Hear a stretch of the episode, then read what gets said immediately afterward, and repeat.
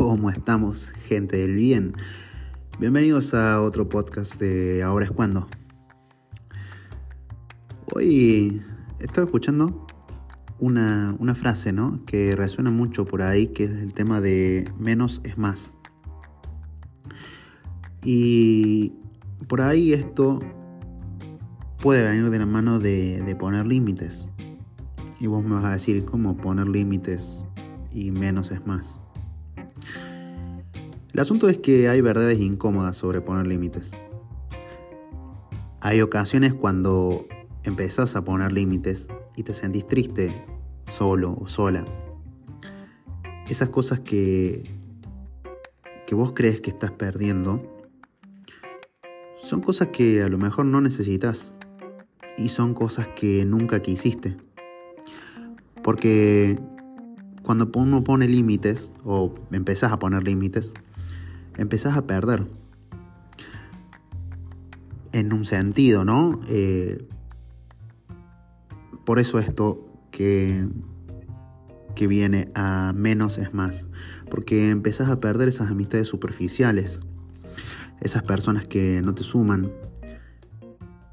Algunas que se aprovechaban de vos. O que pueden ser vínculos tóxicos. Y esa soledad que podés sentir en algún punto es muy bueno. O sea, está bueno. Porque estás dejando oír cosas que ya no te sirven. Y por eso, menos es más en este sentido. Ahora, te hago una pregunta.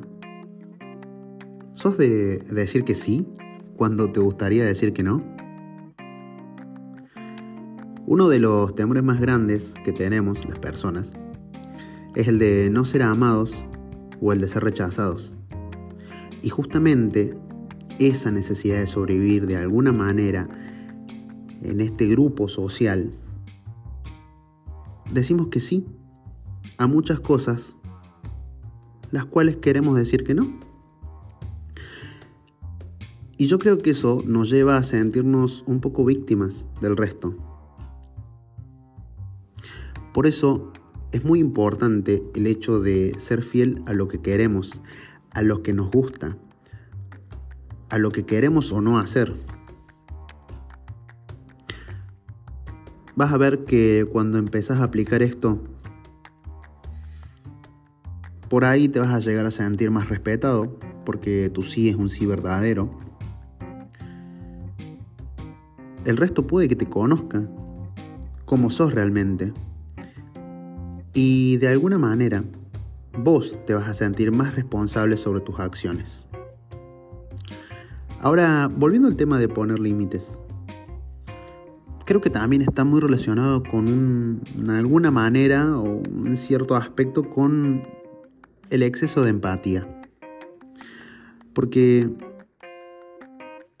al aplicar o ser muy empático, Estás pensando todo el tiempo cómo se sienten los demás, pero ignoras cómo te sentís vos o qué necesitas. Y entras en, un tema de, no sé, perdonas cualquier cosa porque entendés de dónde viene esa persona, sus enojos, sus tristezas. Y hay gente, o hay puntos, en los cuales llegas al límite de sentirte culpable por cómo se sienten los demás. Yo te diría que para no caer en situaciones como estas, es necesario que sepas que ser empático no significa estar de acuerdo con el otro, mucho menos hacerte cargo de sus emociones, sino entender cómo piensa y cómo ve el mundo desde su punto de vista. Hay que tener un cuidado increíble con esto de ser empático en exceso o empática en exceso. Podría decirte en este sentido que dejes de sacrificarte de alguna manera por los demás. te lo digo por experiencia propia. Muchas veces pensé que era buena persona por hacerle favores a los demás, pero cuando empecé a hacer esto en exceso, por ahí te puedo decir que caí en tres cosas sin darme cuenta. Primero, no ayudaba 100% por generosidad.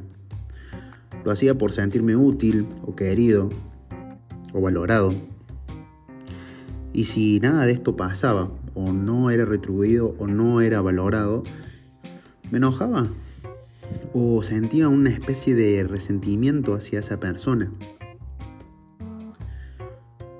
Lo segundo que me pasó es que hacía favores o daba consejos que no me pedían por esa necesidad de sentirme útil y terminaba siendo como una especie de arreglador de situaciones. Y lo tercero que me pasó fue que me di cuenta que si todo el tiempo estaba haciendo cosas por los demás, terminaba agotado, terminaba frustrado, sin energías Esto llegó hasta un punto en el cual volví hacia mi interior. Y después de pensar mucho, de analizarme, lo cual es muy difícil, arranqué otra vez. Pero teniendo en cuenta en que iba a seguir ayudando, pero dentro de la medida en que fuese sano para mí